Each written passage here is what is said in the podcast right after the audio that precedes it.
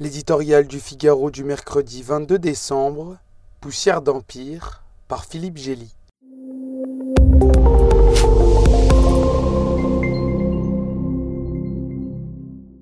À 30 ans de distance, une victoire peut se révéler amère.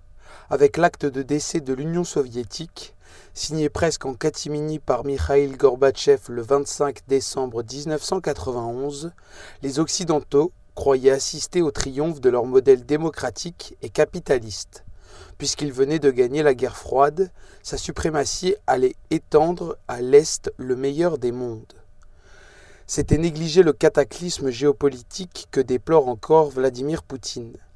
15 républiques éparpillées sur les 22,5 millions de kilomètres carrés de l'URSS, un demi-million de soldats et des milliers d'armes nucléaires à rapatrier, dans un contexte d'effondrement économique et industriel dont Tchernobyl était déjà le symptôme cinq ans plus tôt. La myopie des Occidentaux les a conduits à se réjouir de cet affaiblissement sans voir qu'il serait une source d'instabilité.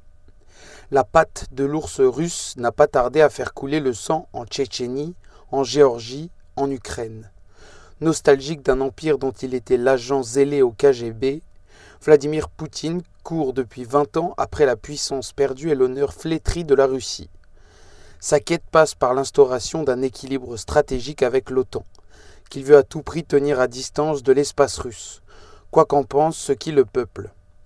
Mais une fois l'Empire soviétique réduit en poussière, il ne reste que l'arsenal des faibles, s'attaquer à plus petit que soi, mordre sur des frontières, entretenir des conflits larvés, soutenir des dictatures redevables, déployer des mercenaires, agir masqué dans l'ingérence, la désinformation, le sabotage, la cyberguerre. De la puissance soviétique, on est passé à la nuisance russe. La première relevait de la dissuasion, la seconde de l'endiguement.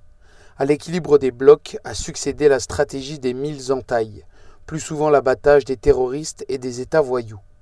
Poutine rembourse avec de la petite monnaie la grande humiliation historique de la Russie. Comme depuis des siècles, c'est d'abord le peuple russe qui en fait les frais, son rêve de liberté emporté par le règne de la répression et de la peur.